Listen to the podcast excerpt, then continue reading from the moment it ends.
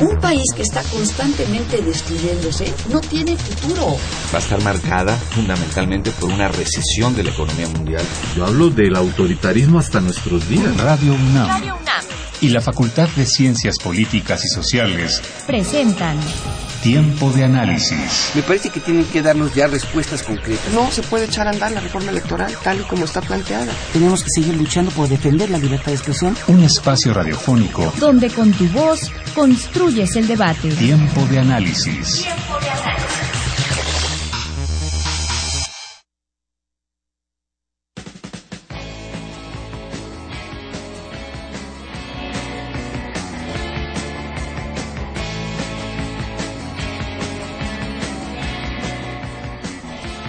Buenas noches, soy Héctor Castañeda y hoy hablaremos sobre España entre la República y la monarquía. España, cuyo nombre oficial es el Reino de España, es un miembro de la Unión Europea que al interior posee una forma de gobierno bajo la figura de la monarquía parlamentaria. En la división de poderes se encuentra por un lado el jefe de Estado, que debe de supervisar y moderar el desempeño de cada una de las instituciones, y es la más alta representación española hacia el exterior, aunque sus funciones y poder están supeditados a la Constitución y propiamente no es quien gobierna. El cargo de jefe de Estado recae en la figura del rey de España gracias a la ley de sucesión en la jefatura del Estado proclamada por el dictador Francisco Franco en 1947 y que estuvo vigente hasta 1977. Dicha ley le otorgaba a Franco el derecho de escoger a su sucesor, eligiendo así a la familia Borbón. Cabe destacar que en aquel entonces, por derecho de sucesión natural, era Juan de Borbón a quien le correspondía dicho cargo, pero en 1962, el general Franco decide que a su muerte será específicamente Juan Carlos de Borbón, el hijo, quien deberá ser nombrado rey de España y jefe de Estado, hecho que se concreta en 1975. Por su parte, el Poder Ejecutivo lo ostenta el gobierno español, el cual tiene una estructura de un Consejo de Ministros encabezado por el presidente de dicho Consejo, quien también es llamado presidente o jefe de gobierno, cargo propuesto entre el Parlamento y el Rey y que desde el 21 de diciembre de 2011 ocupa Mariano Rajoy Brey. Mientras que el Poder Legislativo recae en las Cortes Generales, la Cámara Baja de Diputados y la Alta de Senadores, mismas que representan al pueblo español, y está el Poder Judicial de España, que se conforma por un conjunto de juzgados y tribunales. Dentro de esta estructura, el único personaje en el cargo que no había cambiado era Juan Carlos de Borbón, quien ha ostentado el trono español por casi cuatro décadas, al lado de su esposa la reina Sofía, mismo que ha anunciado formalmente la abdicación al trono español, dejando como su sucesor a su hijo el príncipe de Asturias, Felipe de Borbón, que posterior a este miércoles 18 de junio será formalmente el rey Felipe IV. Las críticas no se han hecho esperar, y después de haber afrontado importantes crisis económicas, además de otros problemas políticos, muchas personas del interior y exterior de España se han preguntado la razón de esta abdicación, señalando que las principales tienen que ver con el deterioro de los grandes partidos políticos españoles, sobre todo el Partido Socialista Obrero Español, lo cual implicaría una falta de apoyo político a la corona. Quédate con nosotros en tiempo de análisis y entérate con nuestros expertos de la situación que vive España entre la República y la monarquía.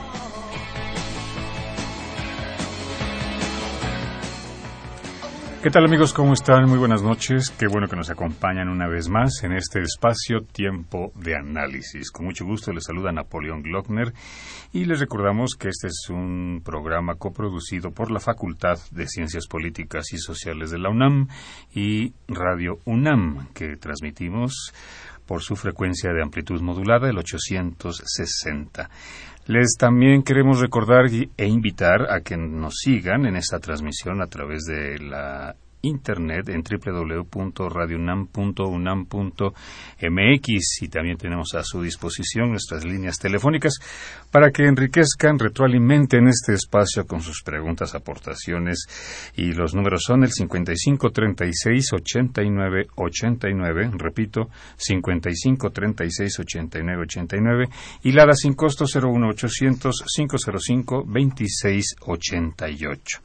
Si están ustedes conectados a Twitter, también lo pueden hacer a través de esta vía de comunicación y nuestra cuenta es arroba tiempo o también a través de Facebook, Facultad de Ciencias Políticas y Sociales UNAM. Así es de que no hay pretexto para que no entren en contacto con nosotros. Bueno, pues como ustedes ya escucharon en la introducción de este espacio el día de hoy, pues vamos a hablar justamente sobre eh, España entre la República y la monarquía. Queremos agradecer en primera instancia a Héctor Castañeda por su participación en la grabación de esta cápsula introductoria y nos acompañan, me honra en presentar a dos personas especialistas, aunque digan que no, sobre el tema, hay estudiosos. En primer lugar, me honro en presentar a la maestra Consuelo Dávila. ¿Qué tal? Muy buenas noches. Buenas noches. Muchas gracias.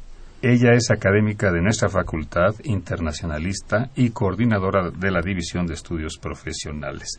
También nos acompaña el profesor Ernesto Rico Diner. ¿Qué tal? Buenas noches. Hola, buenas noches. Muchas gracias por invitarnos. Al contrario, qué bueno que nos acompañe y aceptó esta invitación. El profesor imparte Historia Contemporánea de España en el Colegio Madrid y es además coordinador de difusión y extensión académica de dicha institución. Bueno, pues vamos a justamente iniciar pues este análisis, esta reflexión en voz alta sobre este tema que evidentemente en los últimos días ha generado pues a nivel internacional bastante podría y me atrevo a decir polémica también en torno a lo que ha significado la abdicación de Juan Carlos a la corona española. Y la pregunta pues tal cual el tema del programa, ¿por qué monarquía no y república sí o monarquía sí y república no. Empezamos, Consuelo, a ver. Bueno, yo creo que no, no es eh, no es una disyuntiva tal.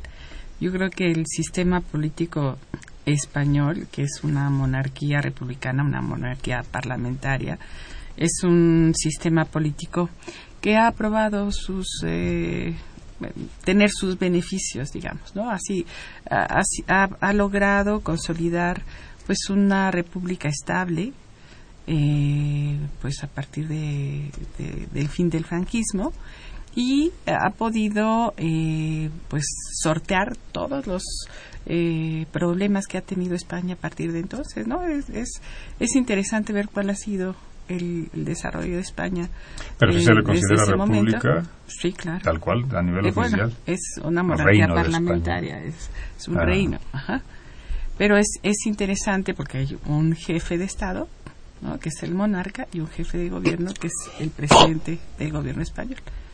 Mm. Entonces es, es, es eh, importante la manera en cómo, en cómo ha funcionado, porque en la realidad, si quien gobierna realmente es el jefe de gobierno, y junto con las Cortes, ahí es importante el papel que tiene el Parlamento en todas las decisiones importantes que se toman y el papel del rey que ha sido yo creo que fundamental para la unidad de España después del franquismo. ¿no? Ha sido realmente un factor de unidad esencial. Yo creo que eso no lo podemos negar.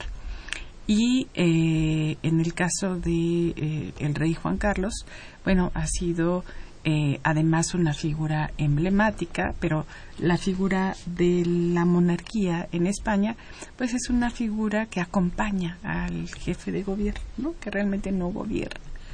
Es una, una figura que acompaña, una figura que representa, que, que coadyuva, pero yo creo que ha jugado ese papel fundamental de unir a la nación, ¿no? Porque después del franquismo quedó totalmente partido el país. ¿Qué nos puede comentar así de primera instancia? No, pues yo difiero un poquitillo. A mí sí me parece, bueno, pues yo vengo del Colegio Madrid, venimos de un grupo de exiliados eh, de la República, de la derrota de la República durante la Guerra Civil, y entonces tenemos otra memoria del asunto, ¿no? Eh, yo creo que efectivamente se construyó un pacto social al acabar el franquismo, este, un pacto social que, que tiene, tuvo muchos costos.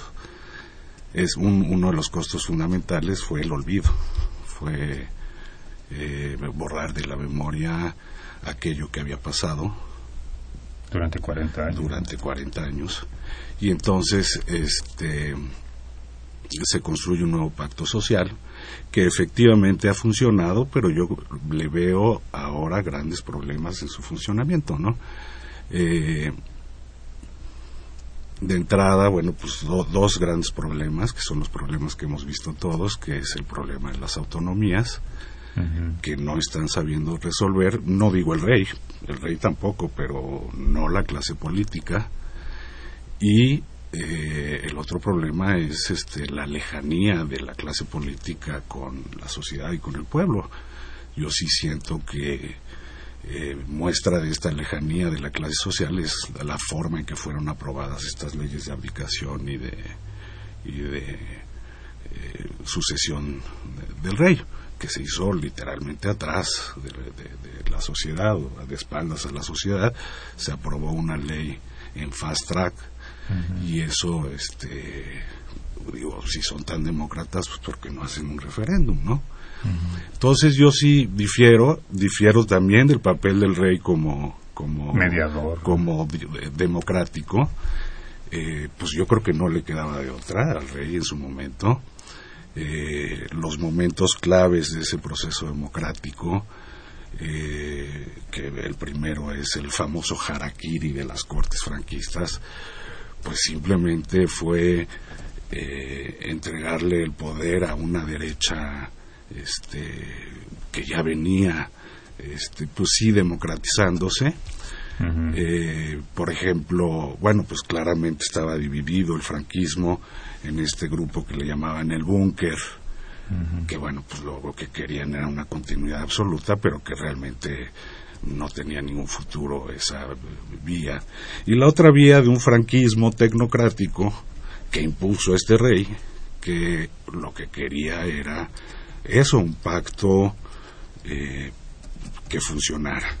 Y en su momento este, funcionó ese pacto, eh, pero en realidad fue un lavado de cara de los franquistas, se lavaron la cara y se cambiaron la camiseta por la democracia y, y pues hubo pocos cambios, o sea, hasta mucho después y luego el famoso golpe de Estado, tampoco le creo yo al rey en el golpe de Estado.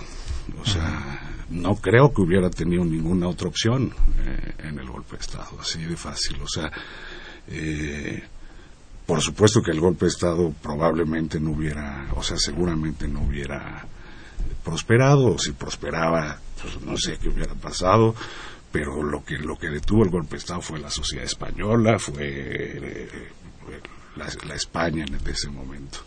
El rey se tardó 14, 16 horas en, en, decir lo único que tenía que decir, porque él, España, hay que contextualizar un poquito, porque España estaba pues tratando de salir adelante y la única carta que tenían en, esa crisis política del desmoronamiento del franquismo era la carta europea, era la carta de la integración europea.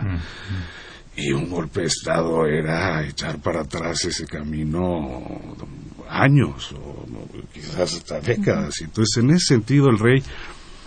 No le, no le creo al rey. Yo no le creo al rey. Y eso es la unidad, pues preguntémosle a los catalanes. Sí, a los vascos. y a los vascos si le creen a ese rey, ¿no? En ese sentido, y bueno, un poco eh, dado que tu especialidad es ser internacionalista, digamos, a nivel en ese aspecto, en esa cara internacional, ¿qué tanto ha favorecido justamente a España la figura monárquica en términos de las relaciones con el resto del mundo, ¿no? Bueno, nada más quisiera señalar que yo entiendo perfectamente su, su, su postura, ¿no? Y entiendo que pues que haya parte de pues, una suerte de descrédito, ¿no? De sentimiento de descrédito hacia hacia cómo se dieron las cómo se dio la sucesión en España después de Franco, pero sinceramente por cómo estaba España en el mundo, ¿no? Estaba en una situación de aislamiento total.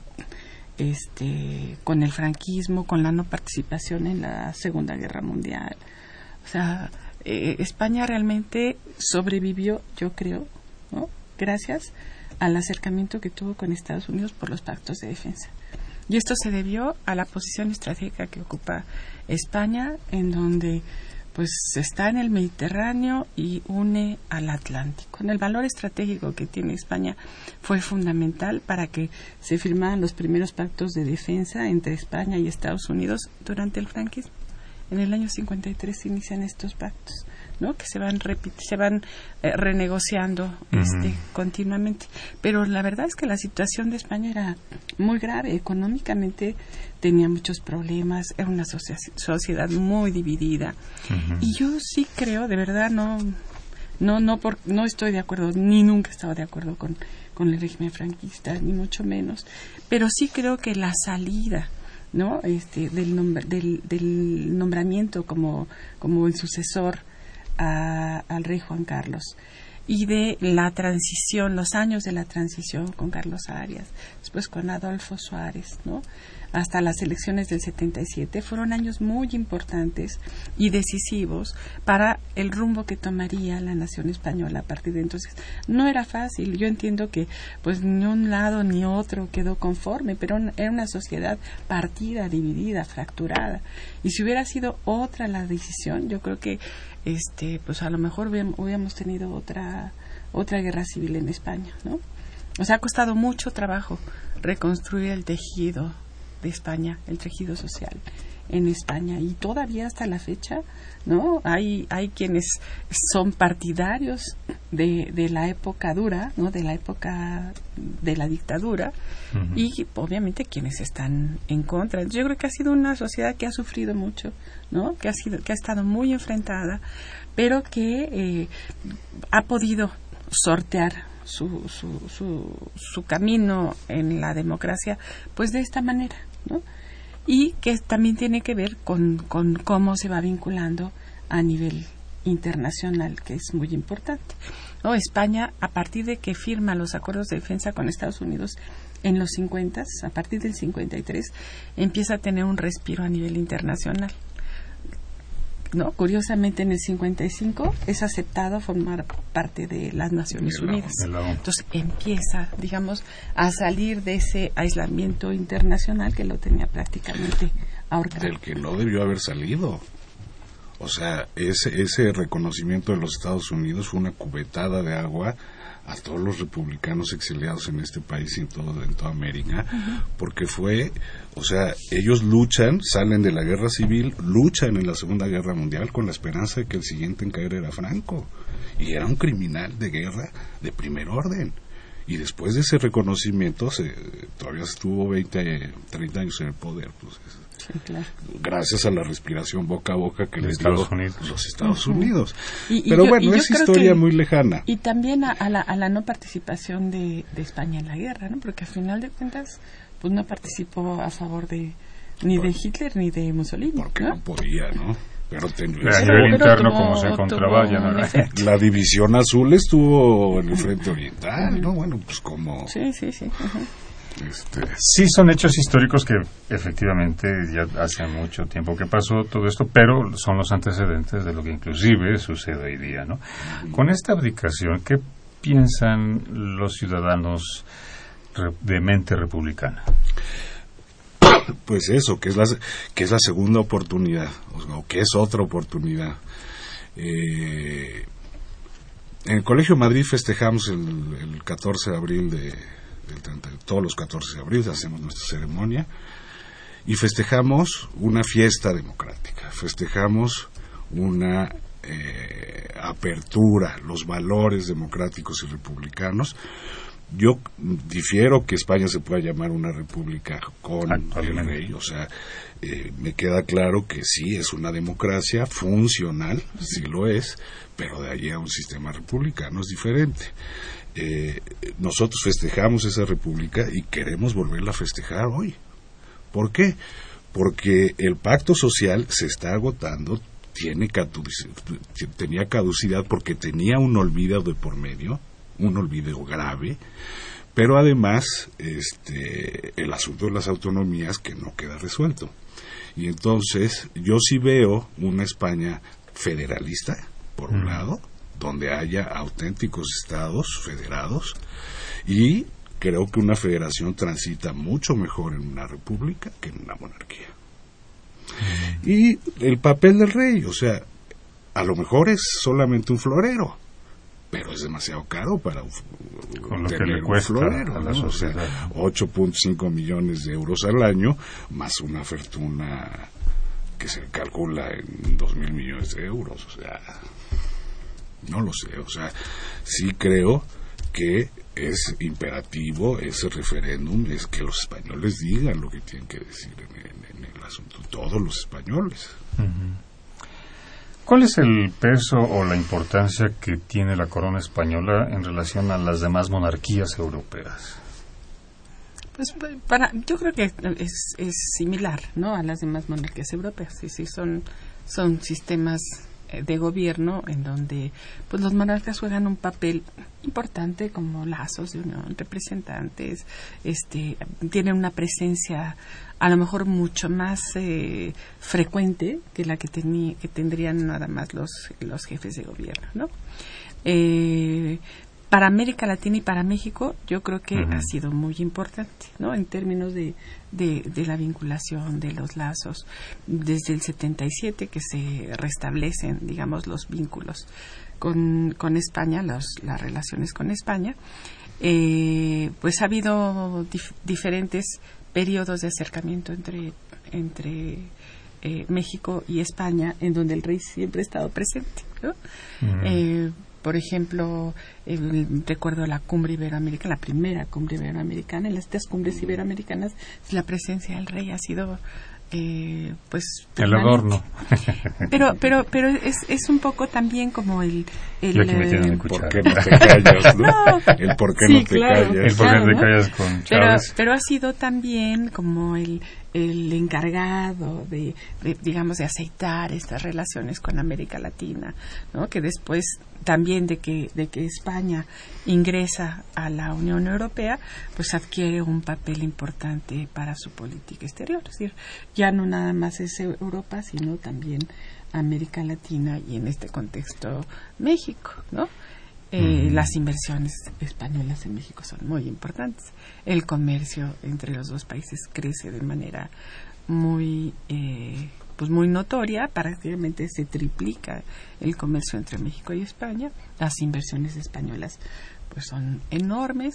Tenemos más de eh, cuatro, ¿qué? 400 empresas instaladas en, en México y pues la, la figura del rey yo creo que ha sido fundamental en esta en esta etapa. Yo yo no digo que, que, deba continuar, yo eso yo no lo sé, a mí, no me incumbe, yo ni soy española, ¿no? Pero, sí creo sí creo que hay que reconocer, ¿no? El papel que ha jugado en esta en esta este periodo, digamos, de la transición democrática. Es que la segunda parte del programa es eso, que si es conveniente que siga o no la monarquía, ¿no? En qué términos, etcétera, ¿no?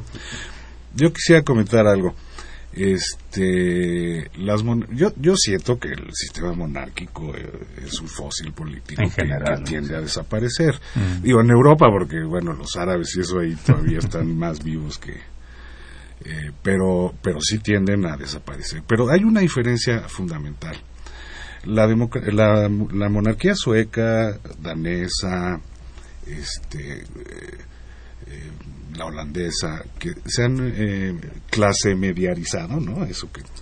Y por otro lado, en el momento del fascismo fueron muy antifascistas, se enfrentaron al fascismo. Y este rey lo puso un fascista.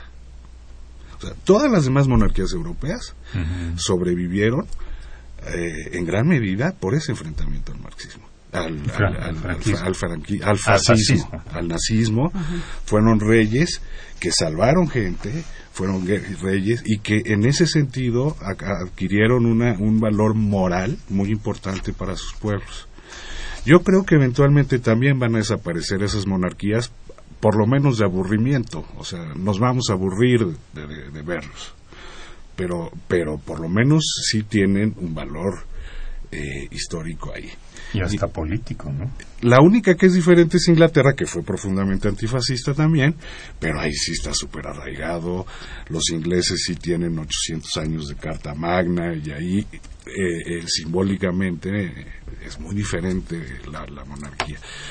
Y en España yo creo que sí hay una tradición, un pensamiento este, republicano eh, real, histórico, la primera república, la segunda y ahora los que buscamos la tercera, ¿no?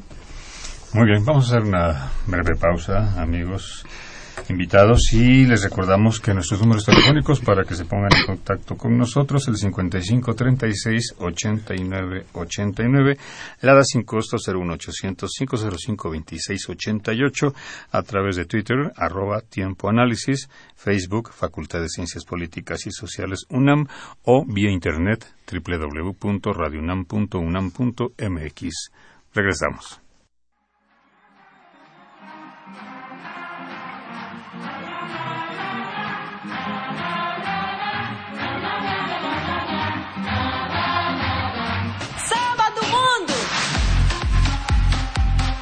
Por concluir la primera semana de actividades en lo que es el Campeonato Mundial de Brasil y se empiezan a perfilar poco a poco los favoritos que no cambia mucho con lo que se tenía considerado antes del Mundial.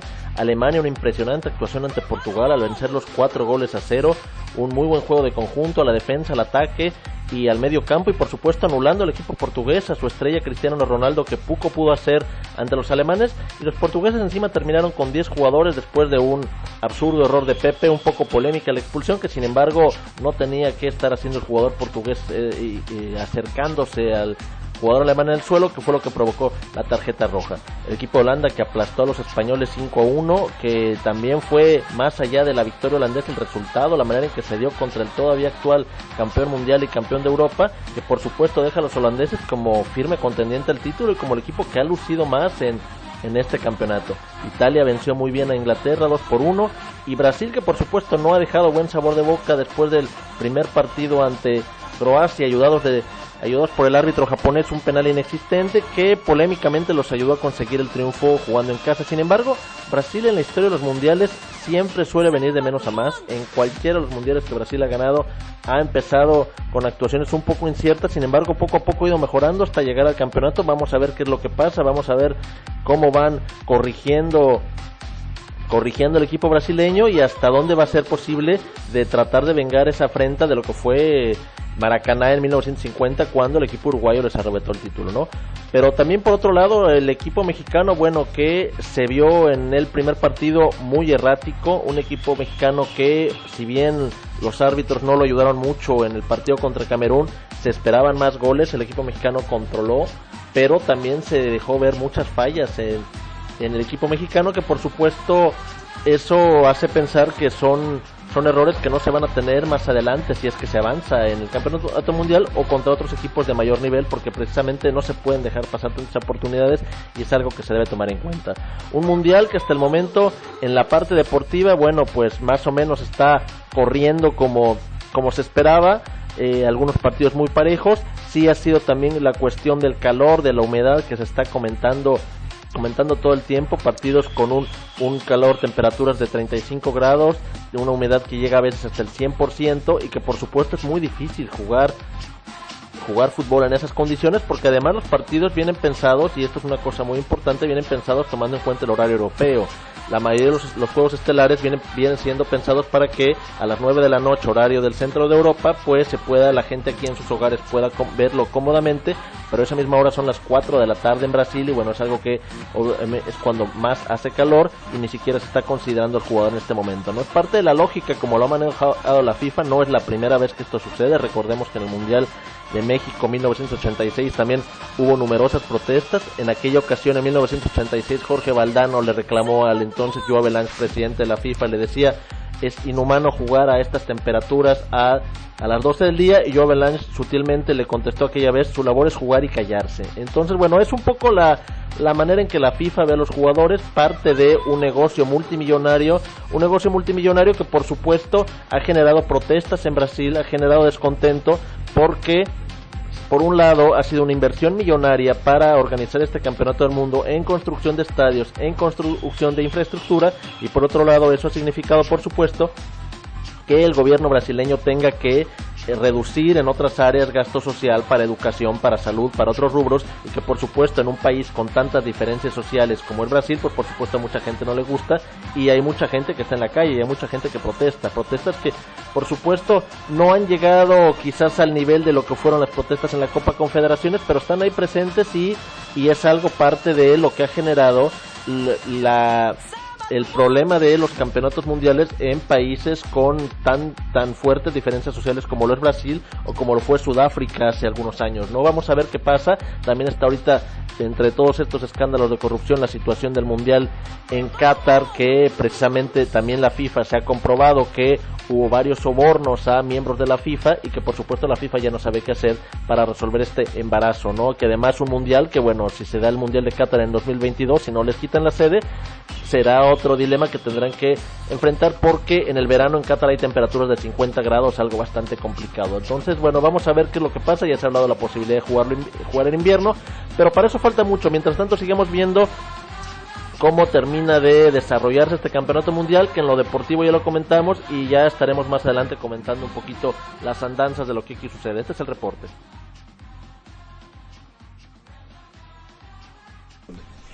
Regresamos a tiempo de análisis, amigos, amigas, gracias por acompañarnos. Estamos en el 860 de AM de Radio UNAM.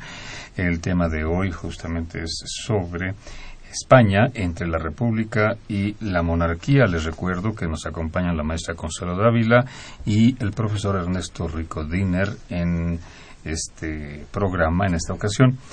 Y bueno, nuestros números telefónicos 55 36 89 89 para que nos hagan llegar sus llamadas y la sin costo 01800 505 26 88.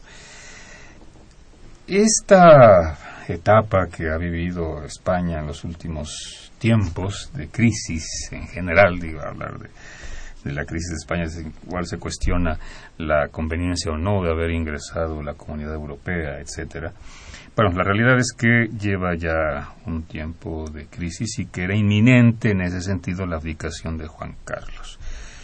¿Qué tan cierto es esto? ¿Qué tan necesaria fue esta abdicación? Por los escándalos de si se fue a cazar elefantes, de que si la infanta Cristina. Y a propósito del tema, hay quien nos ha hablado por teléfono, Ana María Castro de Tlatelolco, que si se podría comentar sobre el escándalo de la infanta Cristina y el lavadero se pone bonito y rico en ese sentido. ¿Qué, pasa con la crisis? Yo, creo que el, cuestionamiento de la monarquía en los últimos años ha sido importante, por supuesto, en el contexto de la crisis económica. Yo creo que la crisis económica ha sido definitiva en el cuestionamiento, pues no nada más de la monarquía, sino de la de las políticas eh, del gobierno español hacia la sociedad.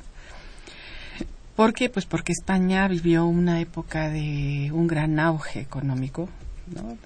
con, la vinculación con, Europa y tuvo durante los años 90 un crecimiento económico impresionante, ¿no? Todavía durante algunos años de, este siglo, eh, pues España despuntaba como los países mejor posicionados económicamente en Europa y los españoles vivían bien, con una excelente calidad de vida y con, eh, hay que reconocerlo, ¿no? Con un, con un sistema de seguridad social, la verdad, muy impresionante y muy importante.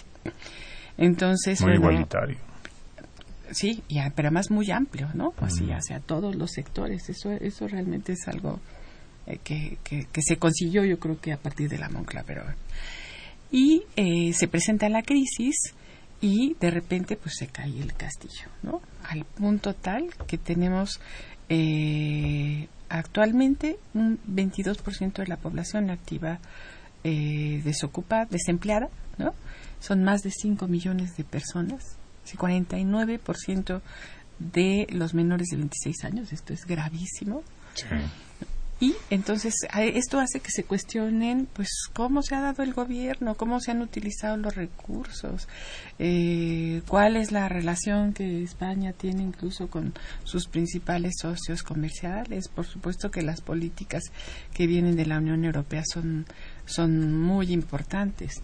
¿No? Entonces esto hace que se cuestione todo, desde la aceptación del euro, pero también el papel que tiene la Unión Europea dentro de, de esta, de esta crisis. Entonces yo creo que si esta crisis no se hubiera desatado con la intensidad con la que se desata a partir del 2008, eh, pues no, a lo mejor no hubiera habido no tanto problema con con, ni con las formas de, de, de, hacer la política, ni tampoco en relación a la monarquía.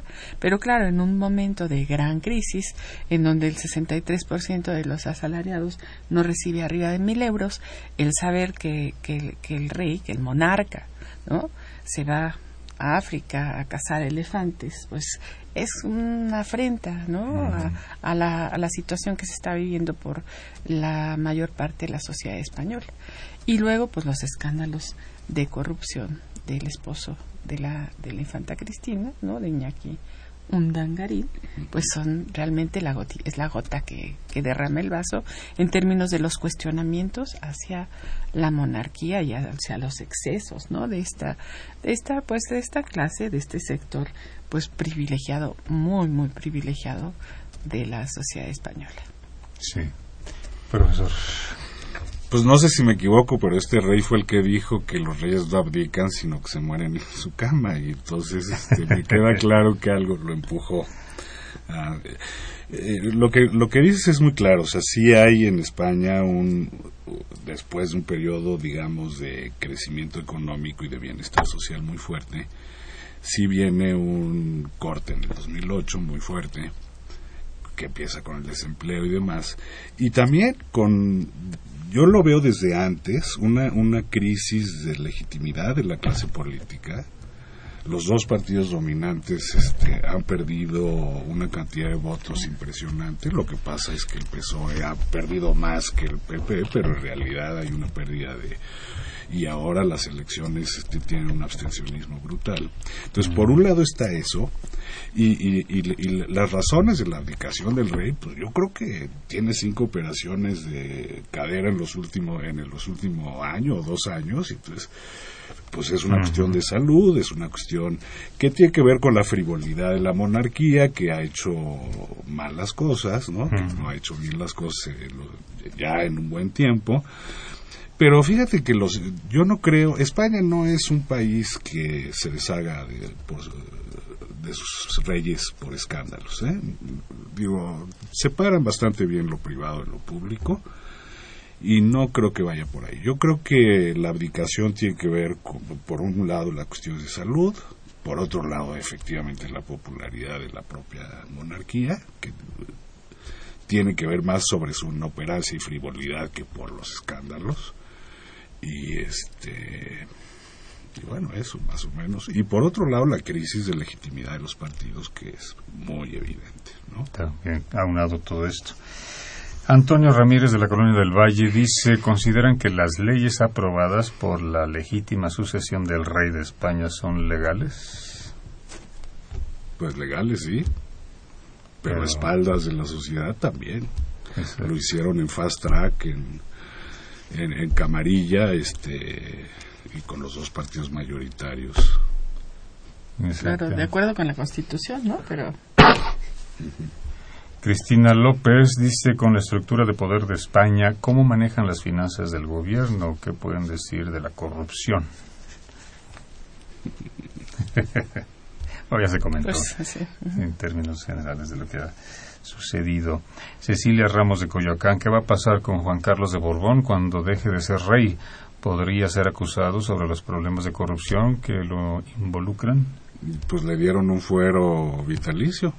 Exactamente, de, Así de fácil. Y, es que, que, que, habla muy mal de, o sea, pues un rey que se enfrente a un juzgado, pues, que lo haga. Sería lo ideal. La prole a través de Twitter dice, es hasta ridículo en tiempos de crisis mantener la corona. no olvidar el caso de Urdangarín. Y también el mismo dice, pregunta que el rey Juan Carlos juró la Constitución cuando asumió. Pues ahí la figura jurídica es un poco rara porque eh, eh, efectivamente no la jura, pero la otorga. Eh, y entonces, este, pues por supuesto se somete a la Constitución, ¿no?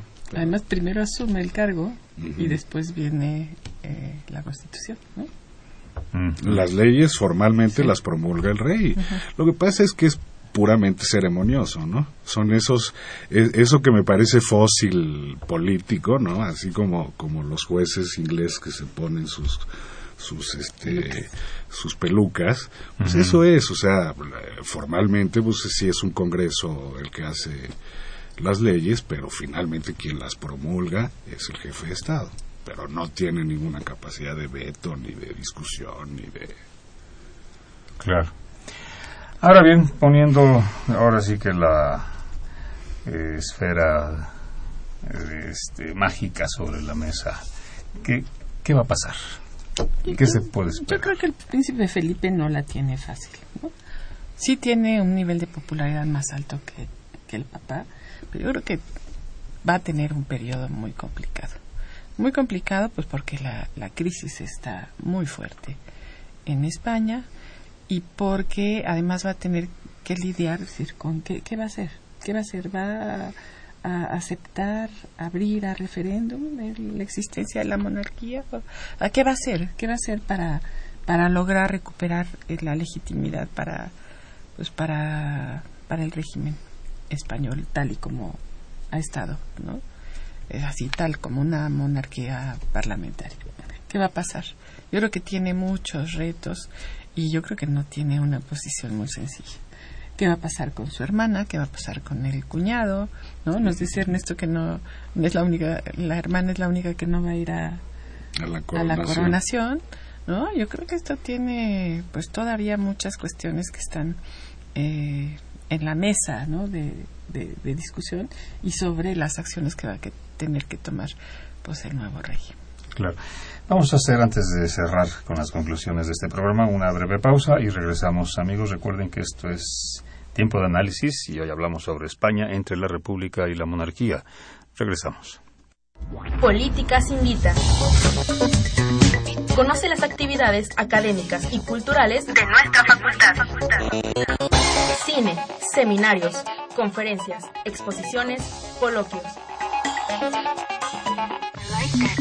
Políticas Invita. Muy buenas noches. Como cada miércoles, te saluda Jessica Mejía y esta semana Tiempo de Análisis y la Facultad de Ciencias Políticas y Sociales te invitan a si eres estudiante de licenciatura, de posgrado, profesor o investigador de cualquier institución de educación superior nacional, no dejes de participar en la primera edición del Premio de Investigación en Ciencias Políticas y Sociales que organiza la Universidad Nacional Autónoma de México, la Facultad de Ciencias Políticas y Sociales, su revista mexicana de Ciencias Políticas y Sociales y la Feria Internacional del Libro del Palacio de Minería en colaboración con el Gobierno del Estado de Puebla para concursar, presenta un artículo con la temática Puebla y sus cuestiones sociales a comienzos del siglo XXI, los desafíos de una región en transformación. La recepción de trabajos inició el 9 de junio y terminará el 9 de septiembre de 2014. Para más informes, consulta las bases en www.políticas.unam.mx o ponte en contacto vía correo electrónico en premioinvestigación fcpys.gmail.com. Eso es todo por esta semana en Políticas Invita. Sigue escuchando Tiempo de Análisis.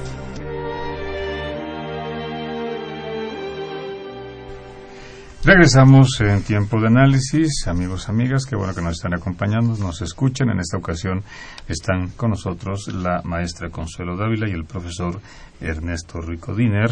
Hablamos sobre España entre la República y la monarquía. Estamos en el eh, final del programa. Vamos a concluir entonces, pues empezamos a hacer la reflexión en torno a lo que va a suceder en el futuro. Eh, decíamos, bueno, la maestra Dávila decía que justamente Felipe VI no la tiene fácil porque bueno todo lo que le ha antecedido en términos de lo que eh, todos sabemos pues de la crisis credibilidad en la corona y no etcétera pues el panorama no es muy halagador y nada nada fácil. Qué opinaba profesor pues desgraciadamente las monarquías tienen buena prensa, ¿no? Walt Disney ha hecho de las princesas este, algo. Eh, digo, a ver, este, pues eh, lo que he dicho, yo sí considero que es un fósil político, que es algo que eventualmente tenemos que eliminar los regímenes sociales, no sé si hoy, no sé si mañana. Creo que en España hay una oportunidad por el descontento, pero también sé que, que hay este dos partidos que no lo van a permitir, dos partidos que están dominando por el momento, que llevan ya, que es a, los que les conviene el pacto social que se estableció en, el 78, ¿no? Entonces, este, pues ellos ya dijeron que ellos no le van a mover al asunto, entonces te, tendrá que ser por, por la propia sociedad que, que se manifieste, que haga este eh, la, la, la, posibilidad de, de, un cambio republicano, ¿no? Pero no sería la primera vez, 31 fue así. 31 fue la sociedad la que se manifestó abiertamente en contra de una monarquía obsoleta e infuncional. Estamos hablando de 31 y en 2014 estamos hablando de lo mismo, ¿no? Eh, que si el rey la va a tener difícil o fácil, pues sí, lo tendrá difícil. Pero bueno, pues quizás un acto eh, eh, que lo lleve a la historia sería abdicar a favor de la República, ¿no? Y sería lo, ideal. Para mí, sí. pues a lo mejor la, parte más difícil la tiene por el lado de las autonomías, ¿no? Que es en donde pues, hay más organización y más mm, tradición en, el sentido de, rechazar a la monarquía y de rechazar además este sistema de organización política de las autonomías, ¿no? A lo mejor por ahí es donde podría. A ver, las reivindicaciones históricas regionales son fuertísimas, ¿no? Y, no y recordemos que es un príncipe francés impuesto por Castilla. Digo, hace, pues sí.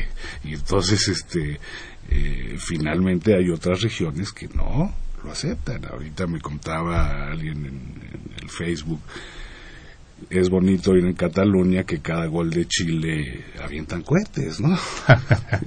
en fin, bueno, pues solo eso solo pasa en España. En España ni la bandera unifica, ¿no? Nada unifica. Entonces es muy difícil darle una solución a eso y tiene que ser porque se dice pasemos la, la, hoja, ¿no? De la historia, ¿no?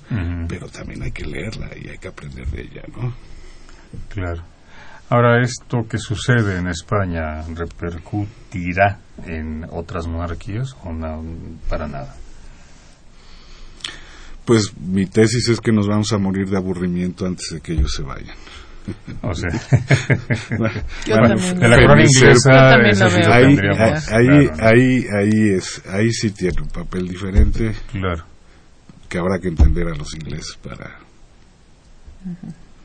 Pero las otras, pues, yo, yo, yo incluso en España lo veo difícil, ¿no? O sea, menos de que venga por, por el lado de las autonomías, un movimiento realmente muy importante, pero yo creo que en la medida en que la situación económica se puede ir componiendo en España, también va a bajar la presión hacia, hacia la política del gobierno y hacia la monarquía misma.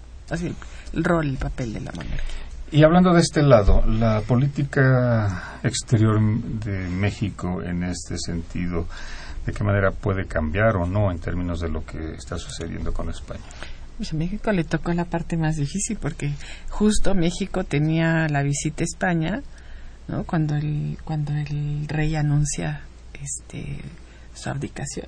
Entonces incluso el gobierno mexicano no sabía quién lo iba a recibir, cómo iba a estar el asunto, ¿no? O sea, afortunadamente la respuesta viene rápido y se dice que no hay cambio en el programa, porque el rey eh, abdica el lunes 2 y el siguiente lunes es, cuando, llega es cuando llega el presidente de México. Y es recibido por, por el rey Juan Carlos, y es recibido por el príncipe Felipe, ¿no? Entonces, ahí no, yo no creo que haya pues ningún cambio. Cambios sustanciales es en una la política decisión, de Es una México. decisión de España. España pues, tomará México sus se mantiene, como siempre, en respeto a las decisiones de Sí, los ahí- países ahí con los no- que tiene relaciones. No hay opción, México no puede hacer otra cosa. Ujú. No debe Finalmente es una cuestión puramente protocolaria, ¿no? No iba a ver al rey Peña Ajá. Nieto, ¿no? Iba a ver al... Claro, pero al le iba a recibir el jefe de- Claro, del Estado. Claro, claro, pero es protocolo. ¿Y Estados Unidos?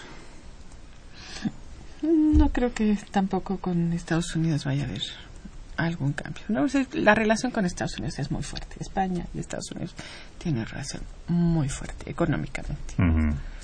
Y estratégicamente eh, o sea, ha sido un aliado España de, de Estados Unidos OTAN, en los últimos todo años este- desde la OTAN, pero también en el caso de, de, de la guerra de Irak, ¿no? No muy lejana, ¿no? En el 2003, España es quien apoya a los Estados Unidos en la invasión a Irak, fuera de Naciones Unidas, ¿no? Es un aliado. Bueno, el presidente Aznar está viviendo en Estados Unidos, ¿no? Con una beca importante. Entonces estaba ahí. Yo creo que yo yo dudo que, que Estados Unidos tam- se manifieste de alguna manera, ¿no? Lo que le interesa, bueno, es que la relación lazos continúe y continuará, claro. Y los bailes. Ahora será princesa de Asturias, el premio. este... Ya no se va a Sí. decir de Leti, sino majestad. Sí, exactamente. Y pensar que andaba en Guadalajara este, caminando por las calles y comiendo jícamas.